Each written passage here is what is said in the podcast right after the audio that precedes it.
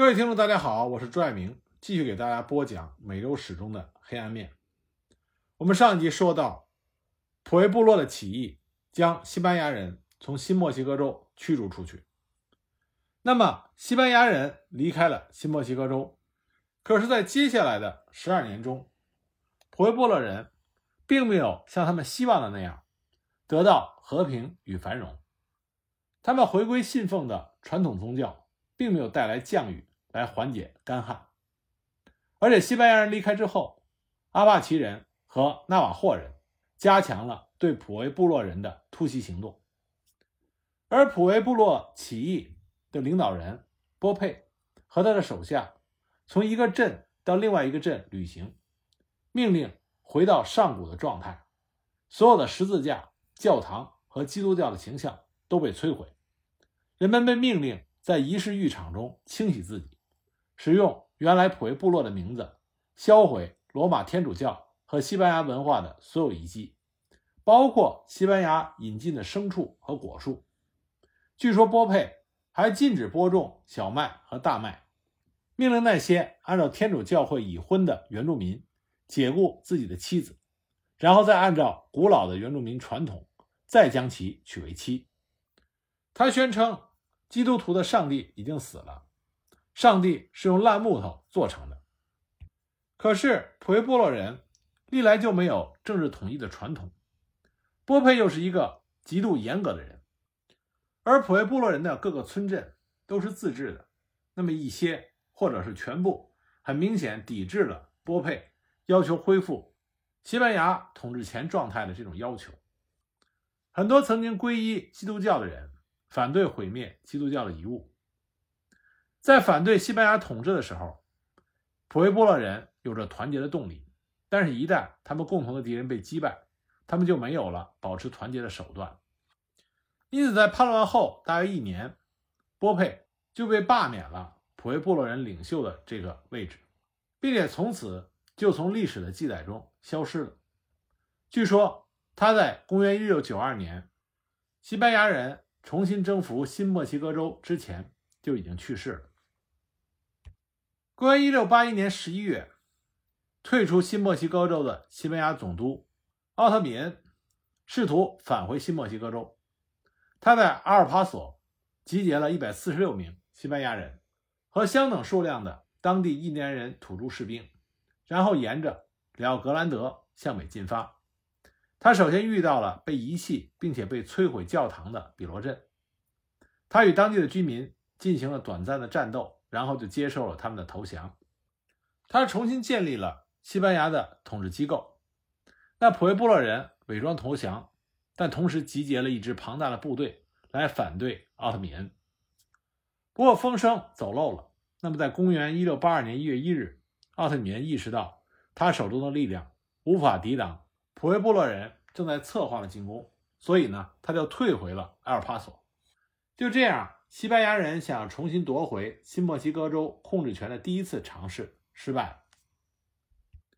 不过，西班牙人始终没有放弃重返新墨西哥州，因为他们担心法国人会进入密西西比河谷，所以呢，他们要在法国人进入之前重新收复新墨西哥州。那么就在第一次失败的尝试之后的第十个年头，也就是公元一六九二年的八月，这个时候，西班牙的总督瓦尔加斯就再次率领由六十名西班牙士兵、一百名印度辅助军或者是本地士兵、七门大炮和一名方济格教会的牧师，于九月十三日抵达了圣达菲。他答应普维部落人，如果他们发誓效忠西班牙国王。那么他们就会得到宽恕和回到西班牙人的保护。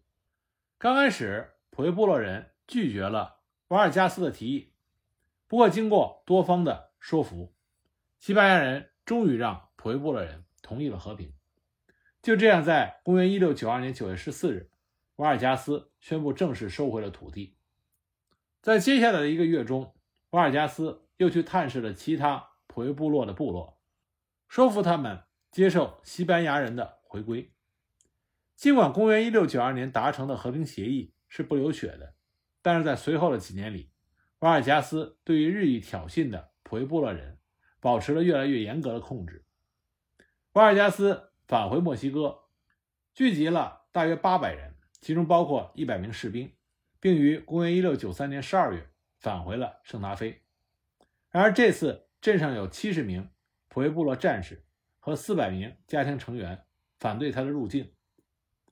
瓦尔加斯和他的部队就进行了迅速而又血腥的夺回，最后以七十名普韦部落战士投降并被处决，而其家人被判十年奴役而告终。公元一六九六年，十四个镇的居民又组织了第二次叛乱，这次是以五名传教士和三十四名定居者被谋杀引起的，并使用了西班牙人多年来与当地人交易的武器。瓦尔加斯的报复是毫不留情、彻底和长期的，一直到十七世纪末，最后一个抵抗的普韦部落城镇投降了，这样西班牙的重新征服基本完成。但是很多普韦部落人逃离了新墨西哥州，加入了阿帕奇或者纳瓦霍人，或者试图重新定居在大平原上。尽管普韦部落人从西班牙人手中获得独立的时间很短，但是呢？这次起义让普韦部落人获得了一定程度的自由，摆脱了西班牙在重新征服之后想要根除他文化和宗教的努力。此外，西班牙人向每个普韦部落人发放了大量的土地赠款，并且任命了公共辩护人来保护美洲原住民的权利，并在西班牙法院对他们的法律案件进行辩护。而返回新墨西哥州的方济格教会的神父。也再没有试图对继续奉行传统宗教的普韦部落人实行神权统治。尽管西班牙人在夺回了新墨西哥州之后，采用了相对比较宽松的统治，但这个时候西班牙人在北美洲，他只是拥有了佛罗里达、新墨西哥州和德克萨斯州这三块前哨的殖民地。那说完西班牙人，我们再来说说法国人。在西班牙人从墨西哥湾进入北美洲的时候，法国人是从东北部进入的北美洲。他们在圣劳伦斯河，公元一五四一年的时候建立了他们第一个定居点，但很快就放弃了。不过，法国人对这个定居的区域起了个名字，他们管它叫加拿大。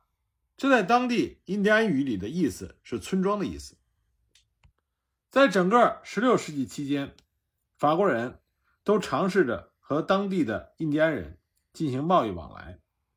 到了17世纪早期，法国人和圣劳伦斯湾当地的印第安人已经建立了相对稳定的贸易往来，所以呢，他们就建立了一个贸易点。这个贸易点名字叫做魁北克。和西班牙人不同，法国人尝试着和当地的印第安部落建立起一种。盟友关系，那么最早和法国人建立盟约的就是当地的修罗人。不过，印第安部落之间也相互仇杀。修罗人有一个对手，叫做伊洛魁人。那么，既然修罗人和法国人结盟了，那么伊洛魁人就把法国人当做自己的对手。那法国人也有他们的对手，他们的对手是谁呢？就是英国殖民者和荷兰殖民者。所以呢，伊洛魁人。就和英国人、荷兰人结成了盟友关系，双方在圣劳伦斯河区域就进行了一场战争。这场战争的名字叫做海利战争。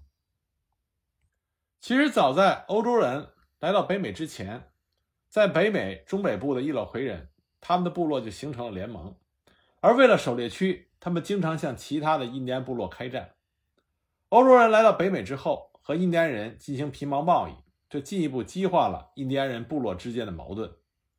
搞贸易呢，既有法国人，也有荷兰人，再加上定居的英国人，那么印第安部落就分别和这三国进行了联盟，然后就分成了两方，打了一场以控制皮毛贸易权为目的的战争，所以管它叫海狸战争，因为当时主要的毛皮是来自于海狸皮。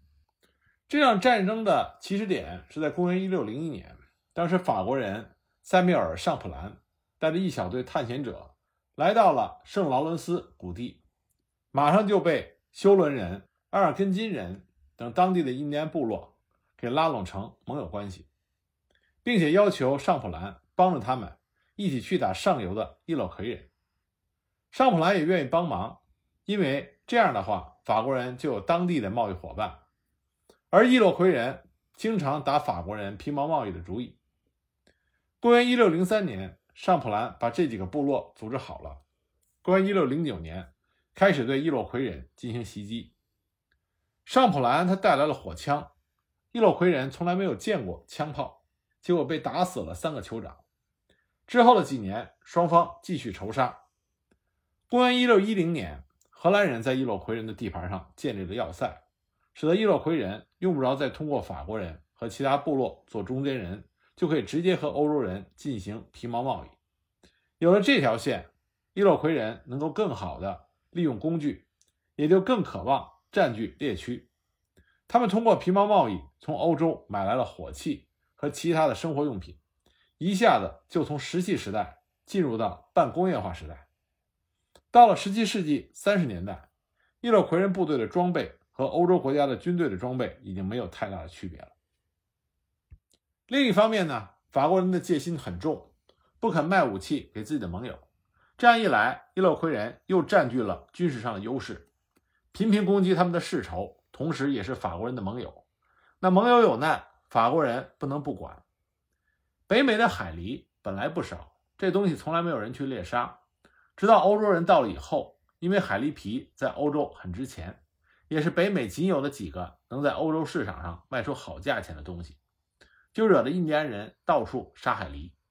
一开始还是用传统的办法杀海狸，由于伊洛魁人有了火器，海狸被过度的猎杀。在哈德逊河谷就已经绝迹了。那伊洛魁人呢，只能离开自己固有的地盘北上，到其他部族的地盘里抓海狸，这自然就导致对方的反击。伊洛魁人在迁移中，因为疾病等原因，人口快速下降。部落的首领感到这样下去就亡族灭种。这里我们所说的疾病呢，就是我们之前提到的，由欧洲人从欧亚大陆带来的美洲人从来没有见过的天花。那么，伊洛魁人的部落首领就下决心进行一场征服之战，用武力控制住新的猎区。法国和他的盟友对于伊洛魁人的挑衅忍无可忍，这件事情只能用暴力解决了。就这样，北美殖民地初期一场最血腥的冲突就由海狸皮引起了。那先动手的伊洛魁人先从一些弱小的部落开始，先进攻西边的温如部落。将他们打的跑到修罗人那里，赶走了温如部落。再往西是中立部落和伊拉利联盟，这两家的实力比较强大。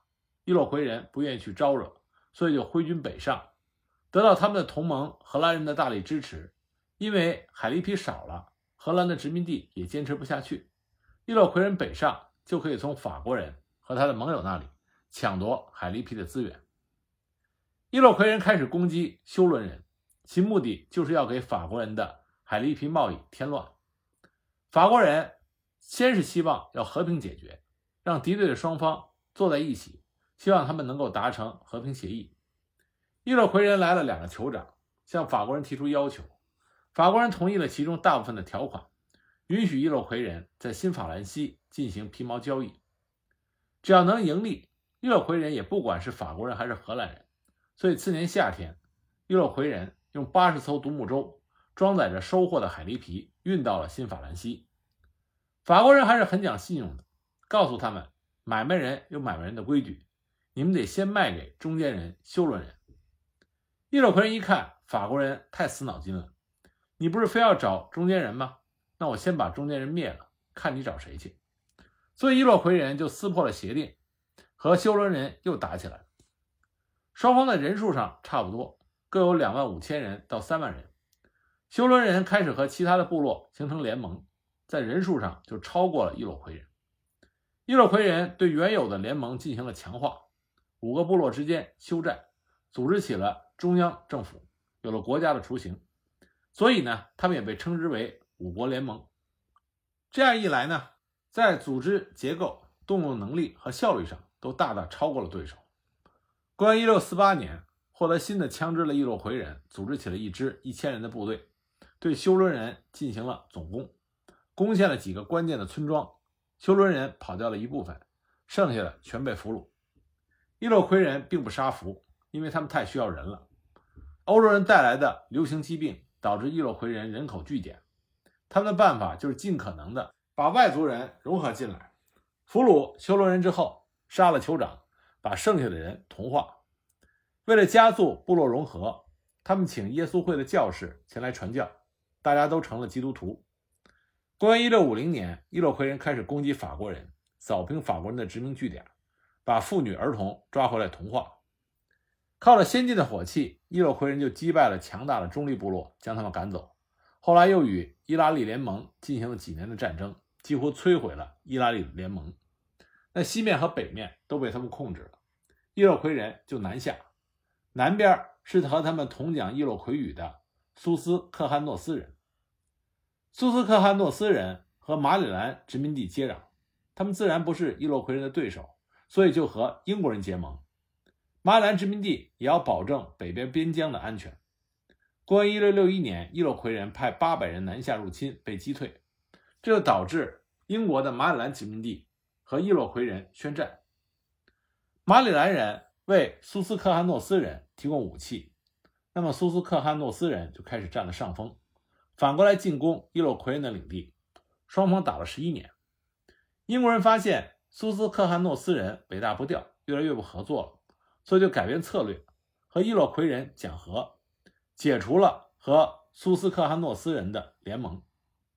公元一六七五年，弗吉尼亚和马里兰的民兵联合部队生擒并且处死了。苏斯克汉诺斯人的首领伊洛魁人马上就扫荡了苏斯克汉诺斯的村庄，将苏斯克汉诺斯人同化。到了1677年，苏斯克汉诺斯人就已经不存在了。公元1670年，伊洛魁人将蒙纳肯人从弗吉尼亚的北部赶走，宣布这里是他们的狩猎区。这个时候，弗吉尼亚殖民地的力量还不够，就在公元1674年承认了伊洛魁人在北方的权利。公元一六八四年再次承认，直到公元一七二二年才出钱买了下来。英国人当时这么服软，不全是因为力量不够，还有一个原因是伊洛魁人总是要找法国人的麻烦。新法国殖民地的乡村全是在伊洛魁人的控制之下，伊洛魁人经常攻击法国人的盟友，法国殖民地束手无策，只好待在城镇里。可这件事儿传到了法国国王路易十四的耳朵里。法兰西是当时世界上最强大的国家，怎么可以让一群印第安人闹成了农村包围城市？所以呢，路易十四就下令总督必须解决伊洛魁人。总督不敢不执行，可是法国殖民地人数太少，只好把能打仗的人都组织起来，留下一部分守住各城镇。再数这么点人根本打不了仗，所以只好找印第安人盟友，联合在一起也没有多少人。公元一六六二年出兵，到了乡下就遇上了伊洛魁人的埋伏，一仗打下来，只有二十九个人生还。被俘的法国人让伊洛魁人酷刑处死。这一下，总督死活也不敢再出兵了。不过这一仗，伊洛魁人也损失惨重，他们觉得这么打打杀杀不是办法，因为部落经过传染病的折腾，人数已经很少了，所以他们也起了和法国人和谈的念头。但是法国人不肯就此罢休，从法国派来了一团的正规军，加上公元一六六四年新阿姆斯特丹殖民地被英国人拿走了，没有荷兰的后援，伊洛魁人的力量大减。法国人这个时候也总结经验教训，下令可以卖武器给印第安盟友，这样一来，伊洛魁人的军事优势就荡然无存了。公元一六六六年开始，法军两次入侵了伊洛魁人的领地，第一次只去了五百人。没有取得任何战果，只抓了对方的酋长。第二次去了一千三百人，伊洛魁人不战而逃。在没有荷兰人援助的情况下，伊洛魁人求和。本来已经信奉了天主教，现在更是用法语做官方宣言。就这样，海狸战争才告一段落。